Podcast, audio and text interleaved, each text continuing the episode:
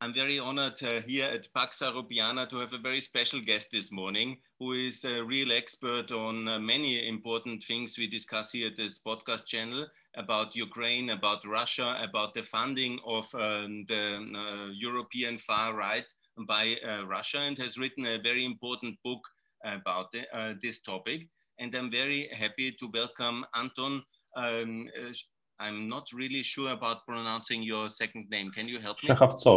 Shekhovtsov. Yeah, that's really beautiful name, but I'm not, uh, I was, thanks for the help, uh, if I may say so.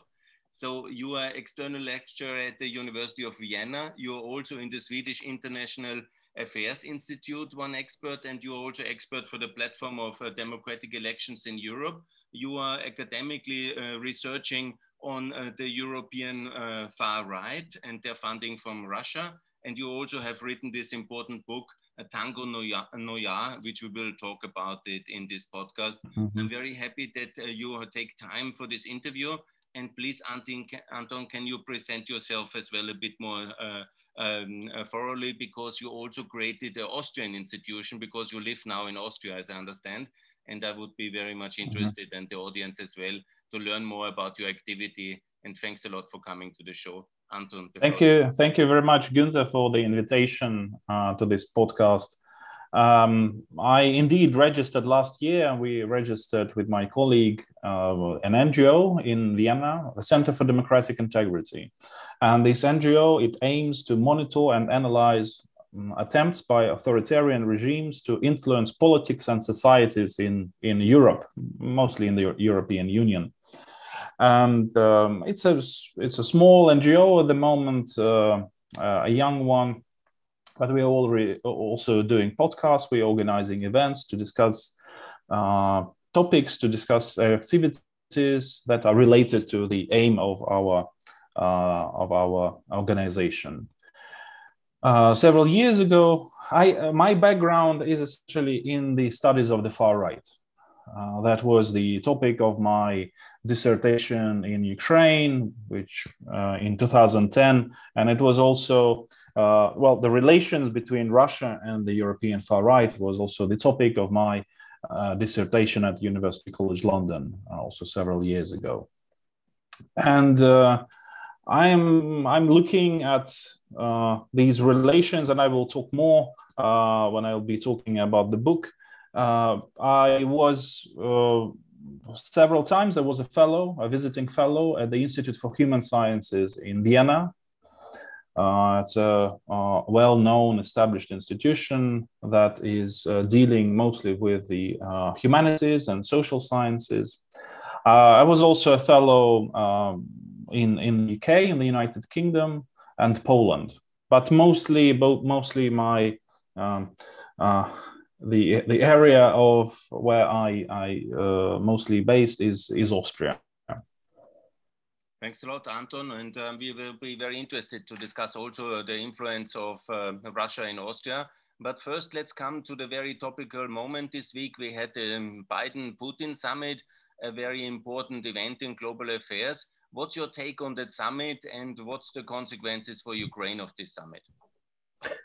You see, I. Uh of course, we we don't really know what was discussed uh, at the summit between Putin and and uh, Biden. However, we heard, uh, we of course listened to the press conferences of President Putin and President Biden, and we may have some impression what was uh, discussed there. My first impression, uh, which I'm uh, happy to share with you, is that this this summit did not add anything uh, to the current relations between the US and Russia, and essentially between Russia and the West. Because nobody, uh, neither Biden nor Putin, said anything that the other side was not was not expecting to hear.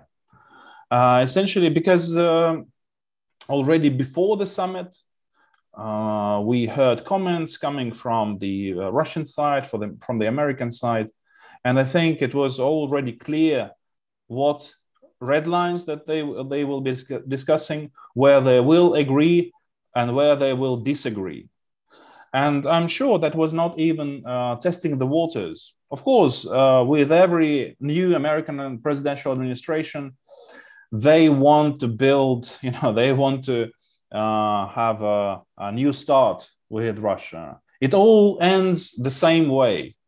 You know, we've we've seen uh, Biden is already the fifth president that is meeting Putin, and we know how it all starts and we know how it all ends.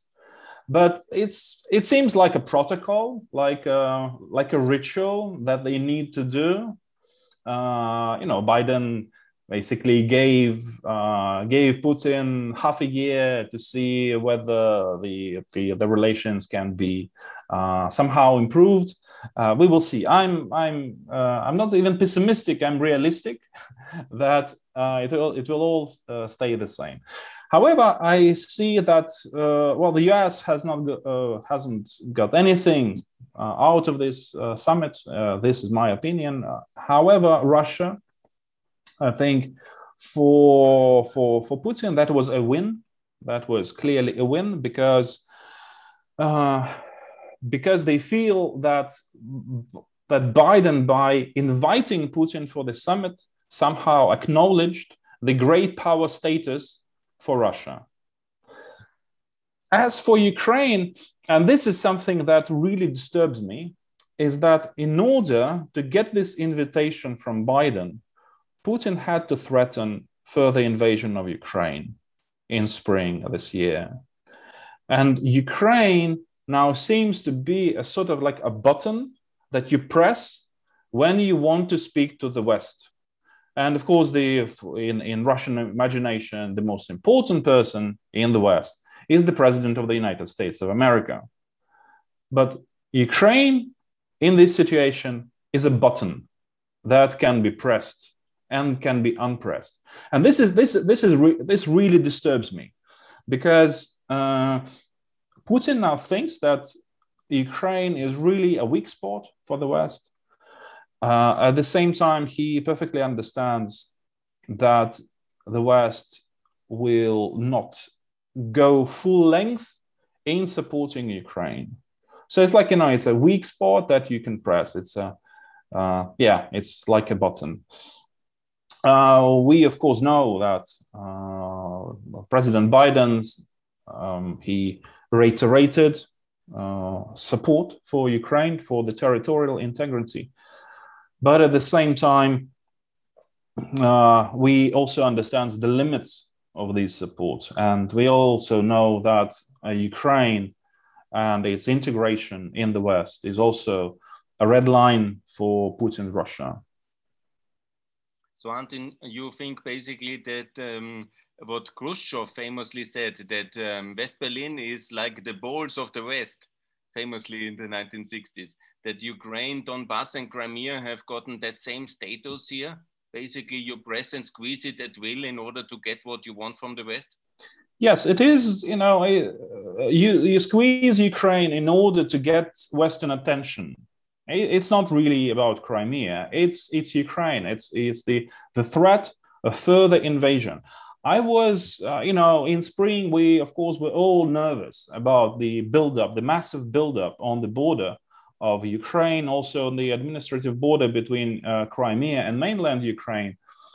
I did not really believe that uh, Russia was going to invade further but still you know this is not a comfortable situation when you have this you know a huge amount of troops and and hardware military hardware right on the border.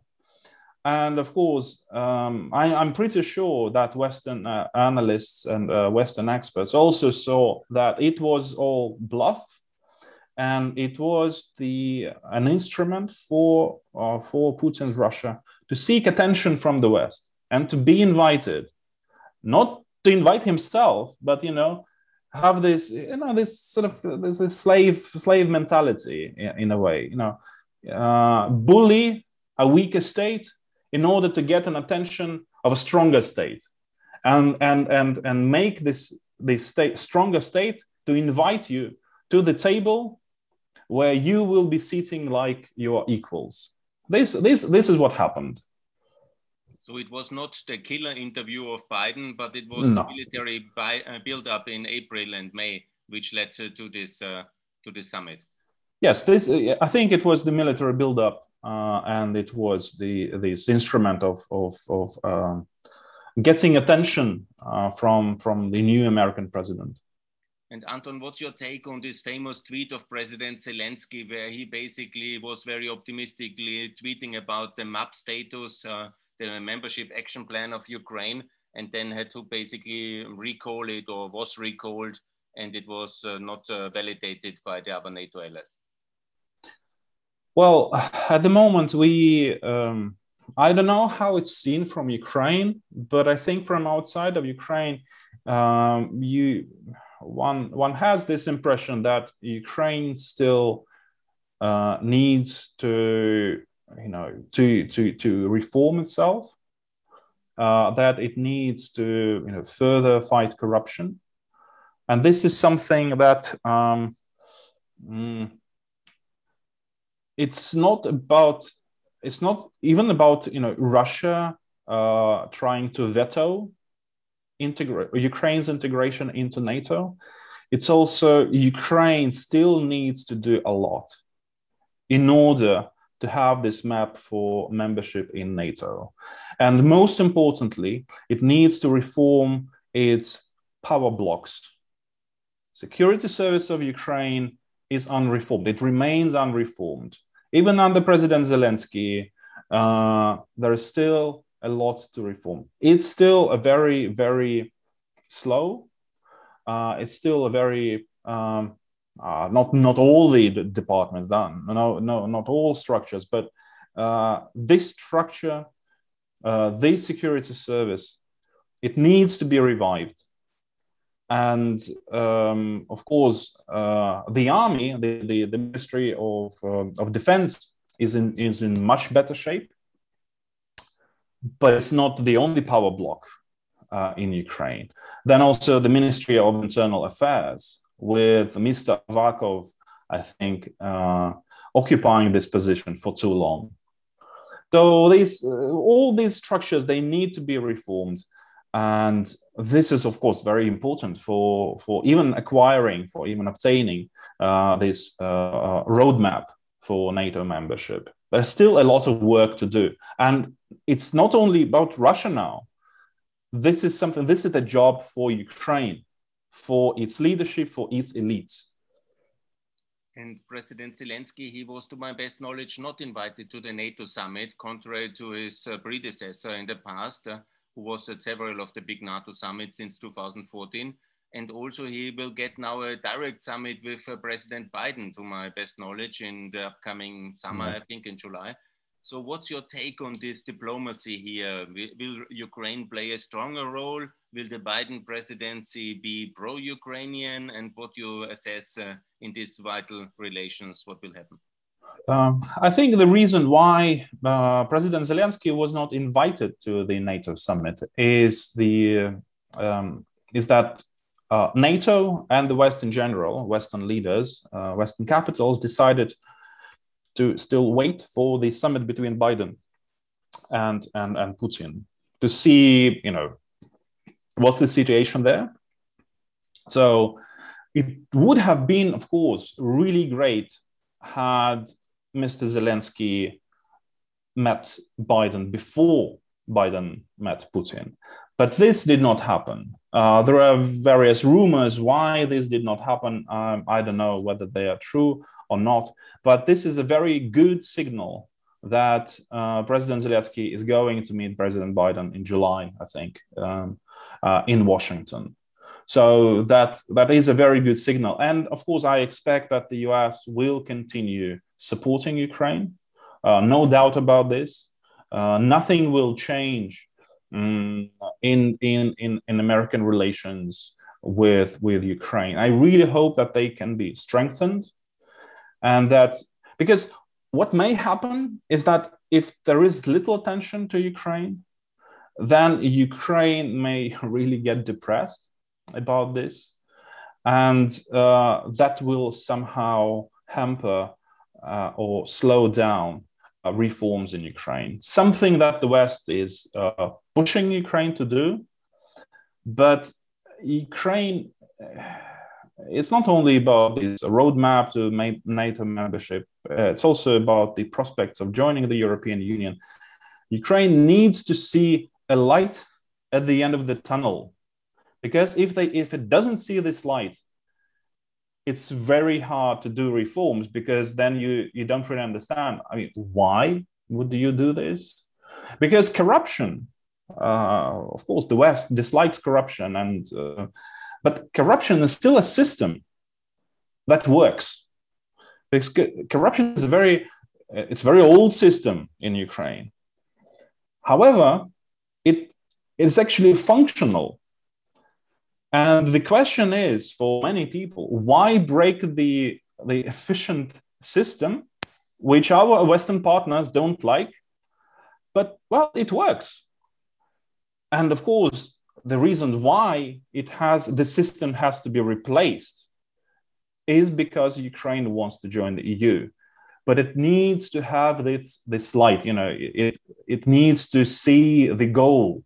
And this there shouldn't be an abstract goal, but it should be like clear statements, uh, you know, uh, documents signed, uh, you know, roadmaps, like a real strategy, you know, step by step. So this, I think, uh, what Ukraine really needs. You think that uh, potential EU candidate status, the same like Bosnia and Kosovo has at the moment, uh, including the very important instruments for pre-accession funding, that is a realistic uh, somehow offer that Ukraine could achieve in um, agreement now with the Biden presidency and with the EU? Exactly. I, I think that um, this this status would be well really important for Ukraine uh, because now even without you know without this candidate status and this candidate status, you know, countries like Serbia uh, have it. You know, countries like uh, Albania have it. And I, I'm pretty sure that without Ukraine, the European project cannot be complete. It's still this you know, piece of the puzzle, of the European puzzle. Ukraine needs to be there. And it would be, uh, um, in my opinion, also very important for, for uh, the security of Europe, for the long term security of the European, of, of European unity the pres, um, Prime Minister Chancellor Merkel will go to the White House on the 15th or 16th of July, and she really wants to complete Nord Stream 2, it seems. Uh, she is determined uh, to ask uh, for exemptions uh, to US sanctions. So is a potential EU candidate status for Ukraine something Ukraine could accept in order to accept also Nord Stream 2? Well, it would be probably a diplomatic victory uh, for Ukraine uh, to get the status. Of course, uh, we know that uh, Ukraine says that the only uh, the only situation where it would accept Nord, Nord Stream 2 is when Russia will deoccupy Crimea and parts of eastern Ukraine. But uh, we need to be also realistic that this is not going to happen anytime soon. And um, a candidate status for Ukraine maybe you know this uh, this sweetener for the for the uh, this uh, not a very nice pill of, of of of Nord Stream two. This may happen. I don't know whether it's going to happen, but of course with uh, uh with the US um, deciding to not to sanction German companies. I, I, I understand, I fully understand where it comes from because the US now has to repair the, the damage done by the previous uh, admi- presidential administration in the US in the relations with Europe. However, some, then the, US needs to sacrifice something because the, the relations were on such a low level between Trump and the European Union that they now need to be repaired, these relations.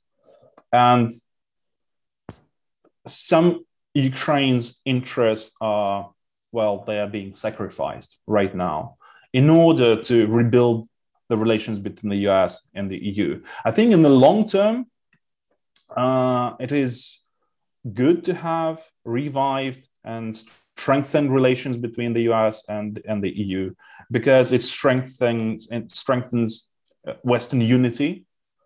It's good in the long term. It's good for Ukraine, but of course, with Nord Stream two, it's still it's still uh, it's a weak spot, and we we know uh, that it's not only an economic project for Russia. Uh, nothing is purely economical for for for Russia. It also has a very clear political and geopolitical aspect.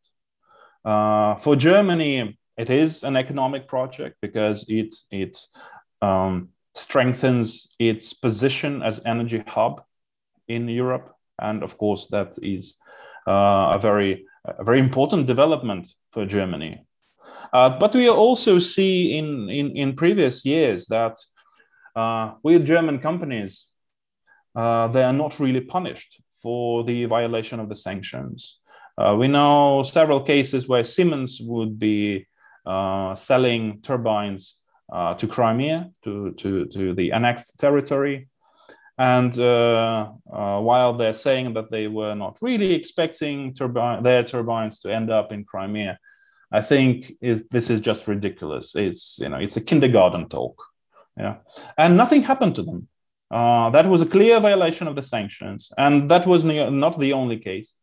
Uh, but Germany, German companies, well, because Germany is so important for for for Ukraine, that uh, these violations, clear violations, are being just ignored and and dismissed.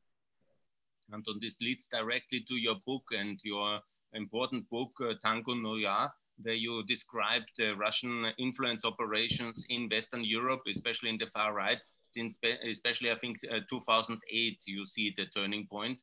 And let's discuss directly about Germany first because it's the September elections coming up. And how strong is the Russian influence operation in terms of the alternative for Germany? But also now they are attacking, seems so, uh, the Green main candidate very strongly mm -hmm. because of Nord Stream 2. So, what's your assessment and um, about the German situation in, before the uh, elections 2021? Well, as I as I write in my book, for for Putin's Russia, relations or support for the European far right is always Plan B.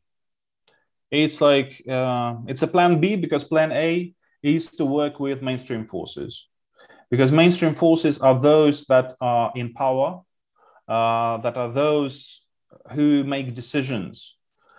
And the ideal situation for Russia would be to corrupt mainstream politicians who are in power. That is the, the, the ideal situation. If it doesn't work, if, uh, if it cannot corrupt, if it, if it cannot convince mainstream politicians to cooperate with Russia, then it tries to uh, um, subvert and undermine the, the, the, the politics in that country. And the far right is one of those political forces that are disruptive by themselves.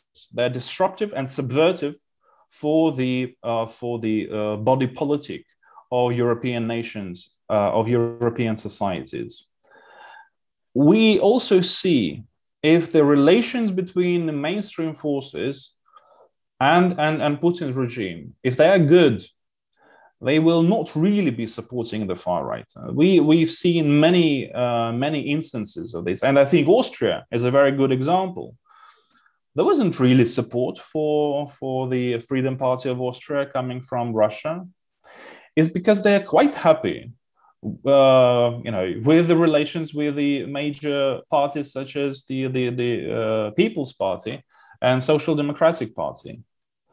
Um, in every in every party, you can find voices that would be friendly towards Moscow, and of course, Moscow is is working with them. I'm not saying that it tries to corrupt the entire big parties, but there are people who are supportive of Russia.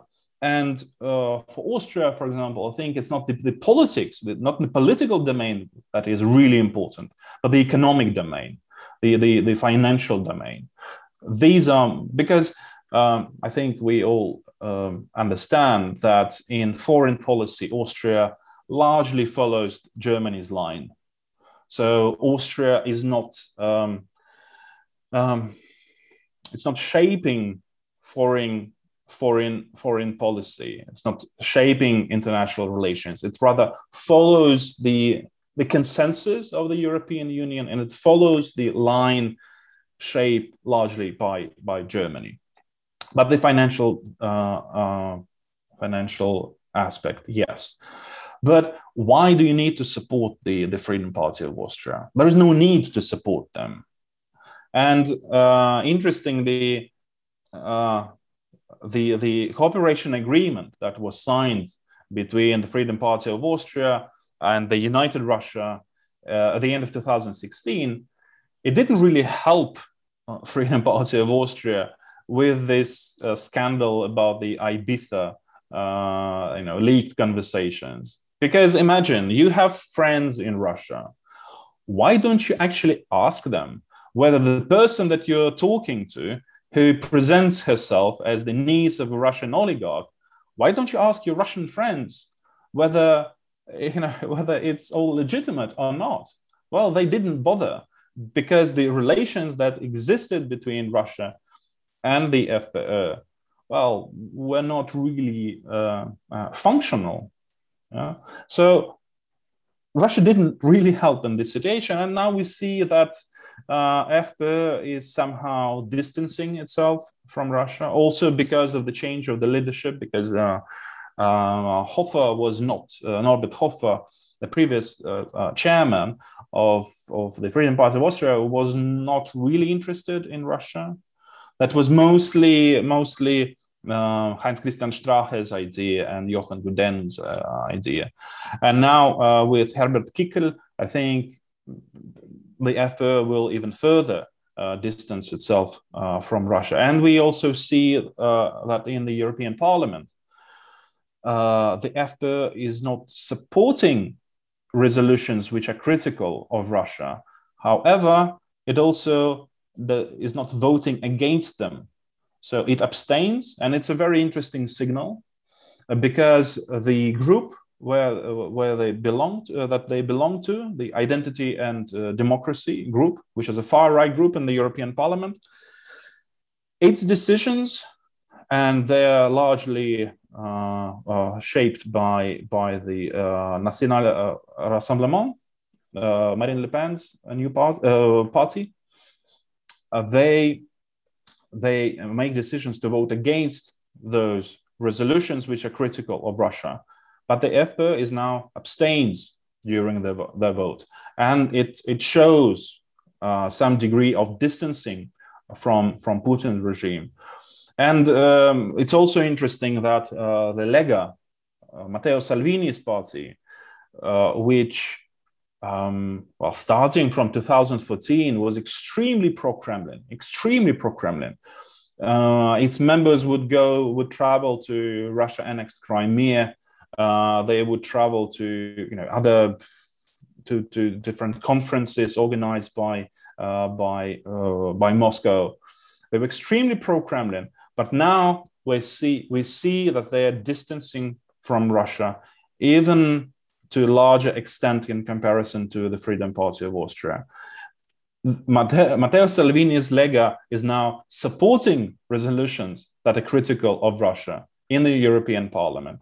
And it's a very interesting development because uh, relations between Russia and the Lega was one of the most important cases that I discussed in my book.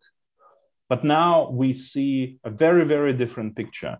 And I think one, uh, there are two, two reasons why uh, this is happening, why Lega is distancing itself from Russia. First, I think uh, they are now discussing an idea of, of forming uh, a new group in the European Parliament together with uh, Hungarian Fidesz and probably also together with um, uh, with the uh, Law and Justice Party in Poland. And Law and Justice, I think it's for them, relations with Russia are very important. So, in order to to be more or less coherent uh, with this group, Le- the uh, Lega needs to well sacrifice its its uh, previously good relations with the Russian Federation. And another reason is that uh, we see that uh, the Lega is um, is moving a little bit away from the far from far right positions uh, towards center right, right wing, but not really far right. And always in with these with these developments, even those parties that were pro-Kremlin, that were pro-Russian, with their de-radicalization, their friendly their friendly relations with Russia, uh, you know, uh, disappear, uh, gradually disappear. We saw that, for example, with the Hungarian Jobbik party, uh, which was until 2016 a party that could be characterized as the far right. But now it has moved so close to the center right that I think the Fidesz has now replaced Jobbik as the, the far right party. And also Jobbik was very much pro Kremlin. Uh, however, with the de-radicalization, these you know friendly attitudes towards Russia also sort of disappeared, gradually disappeared. And in Hungary is a similar kind of um, with Fidesz, with Orban. He is the most pro-Russian prime minister in the European Union with his nuclear power project, with the gas trade, and with all his anti-Ukrainian positions do you think there is also some uh, um, level of uh, realignment with the best possible with him and uh, the EU and uh, the US now? I think that Orban, he's not so much pro Kremlin or pro Russian as that he is pro authoritarian and anti liberal. Um, but he's also very pragmatic. He's a very cynical person, and, and we know that. And he, uh, well, his relation, his friendship with Russia, it has a price, and uh, well, the the uh, the building of new reactors for the Paks nuclear plant and special prices for for energy for gas a part of that price. Um, at the same time, uh, we we don't see that Hungary is somehow trying to break the consensus in the European Union concerning the sanctions. What Hungary is doing, uh, which, is, which is detrimental to Ukraine, it is that it, it, was blocking, has been blocking high profile relations between NATO and, and Ukraine. And this, of course, it also well beneficial to Russia. But Orban himself has his own agenda, which is a nationalist agenda.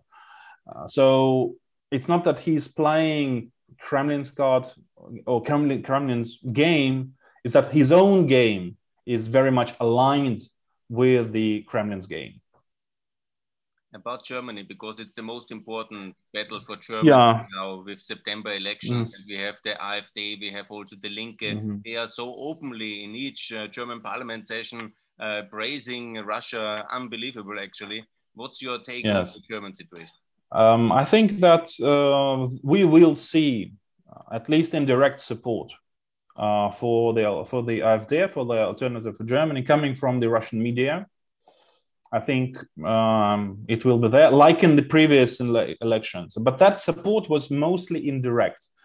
Why indirect is that it's much easier for Moscow to support particular candidates in the presidential elections because you only support one candidate uh, or two candidates but uh, with with parties with support with the support of the parties it's much more difficult because uh, like in austria you can find Putinversteher those people who are friendly towards putin's regime in in every major party in social democratic party of germany in the Christian Democratic Union, uh, everywhere. Christian, you know, uh, not so much in the Greens. I think the Greens are the uh, um, the, the the party which the, the most skeptical uh, towards Russia. But with these big parties, Social Democrats and uh, Christian conservatives, you you have that, and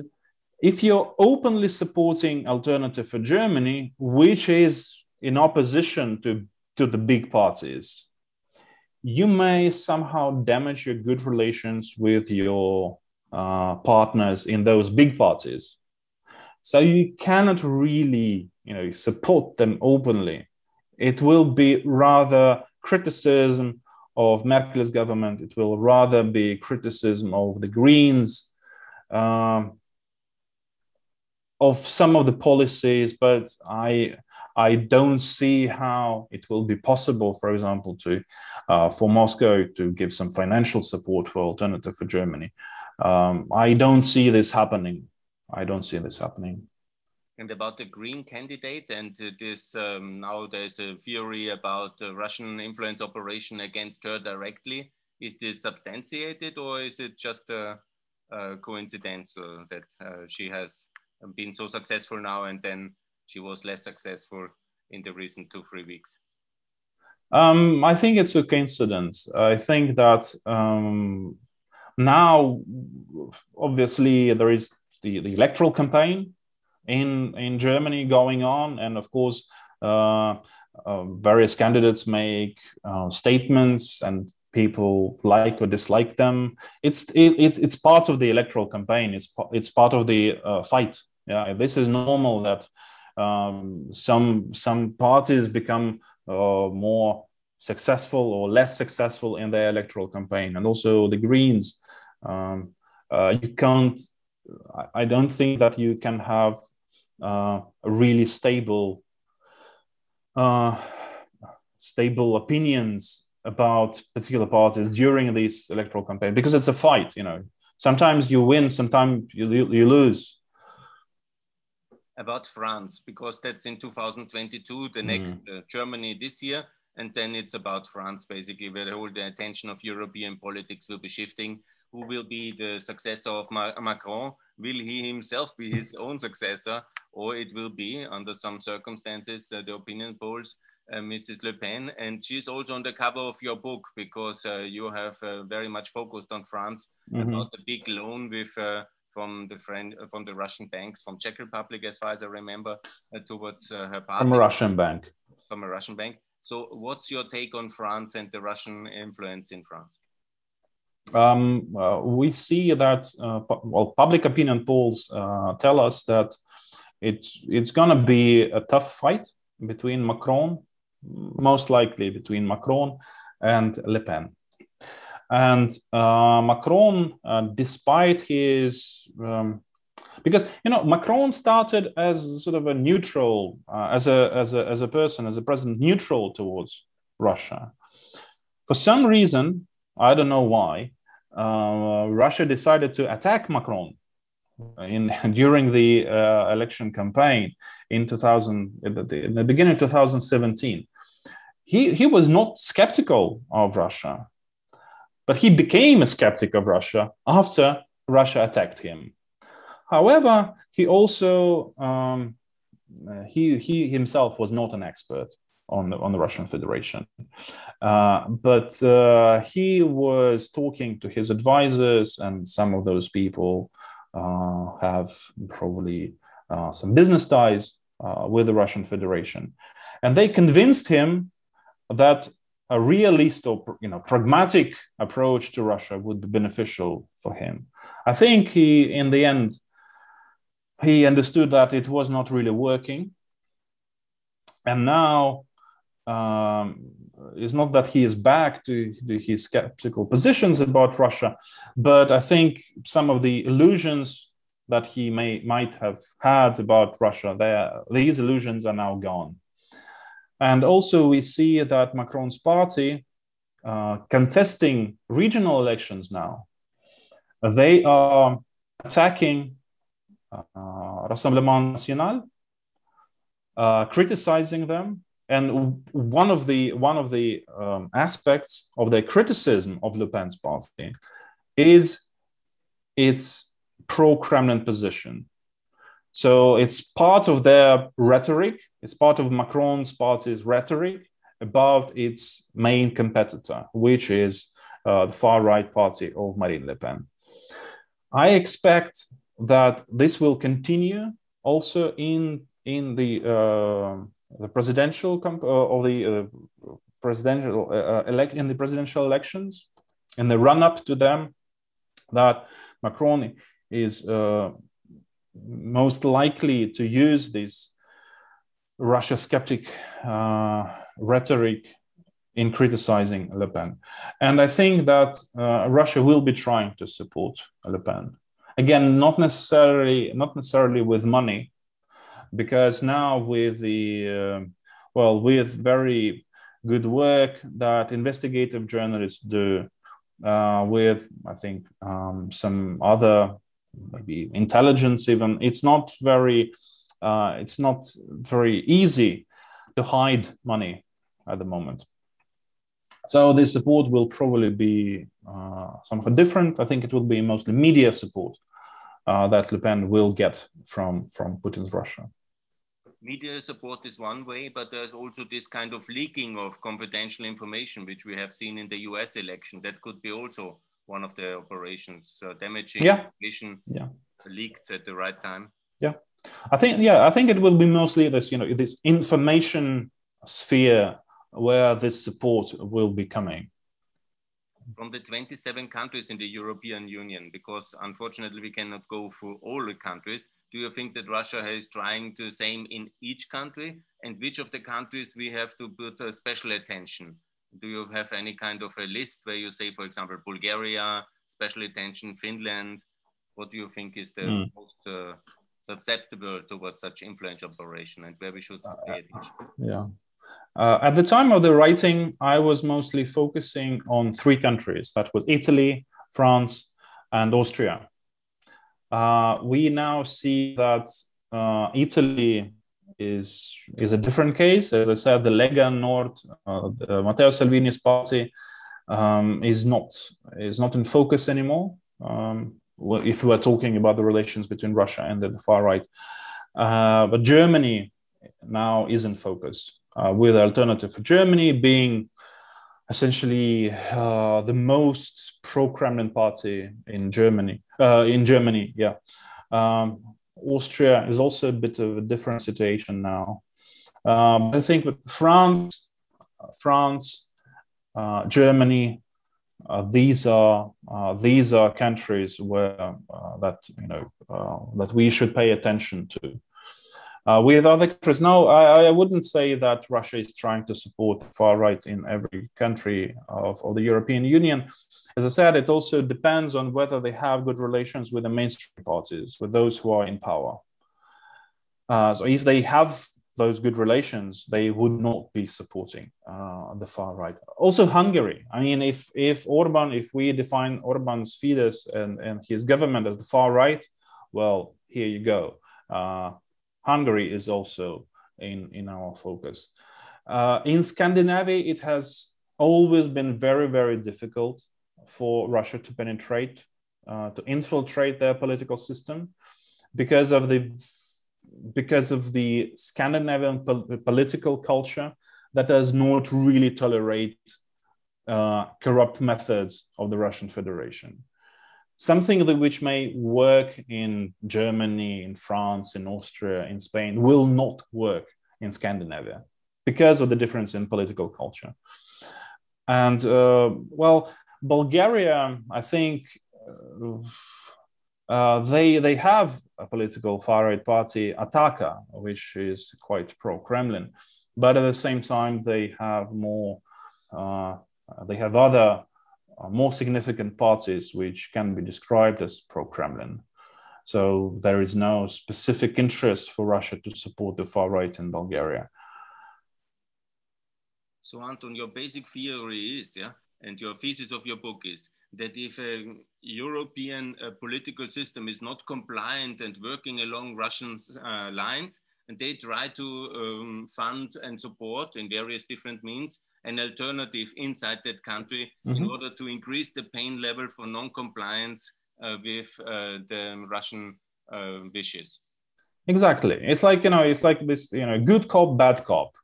So the good cop is well, if you if you can corrupt the mainstream, then it's all fine.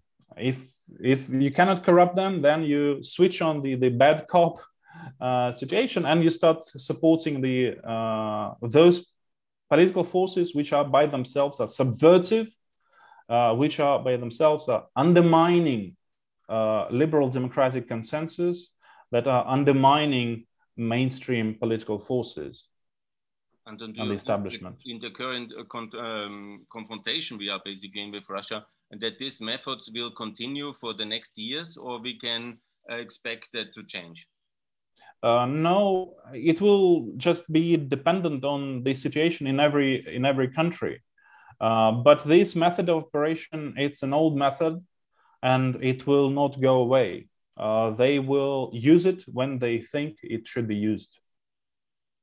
So, will you publish a second edition of your book, uh, updated one? Because uh, actually, there is a German translation uh, of the, of the book, and um, in order to uh, publish the German translation, I will also update the book somehow. Okay, this is of course a very somber outlook on European-Russian relations, and um, it's about um, quite um, how can I say? Many people in Western uh, media and in Western politics would not uh, somehow see it the same way because it's a, a quite shocking uh, outside uh, view academically which you present. What's uh, your what kind of reactions you receive uh, when you discuss this with politicians in Austria, Germany, France, and with journalists? Do they see it the mm. same way, or do you do, do you see a lot of skepticism?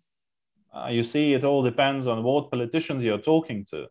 Uh, if you're talking uh, to politicians in uh, in Austria and they're coming from uh, the People's Party or the uh, Social Democratic Party, I think they sort of they are more skeptical about this, about the threats that Russia, in my opinion, is posing to the European Union. But uh, if you're talking to centrists, if you're talking to the liberals, they, of course, are more understanding. And I, I presume that, and also, for example, you know, talking to the German Greens, they they absolutely understand the situation, and they, I think they they also they also share these concerns that uh, I myself have.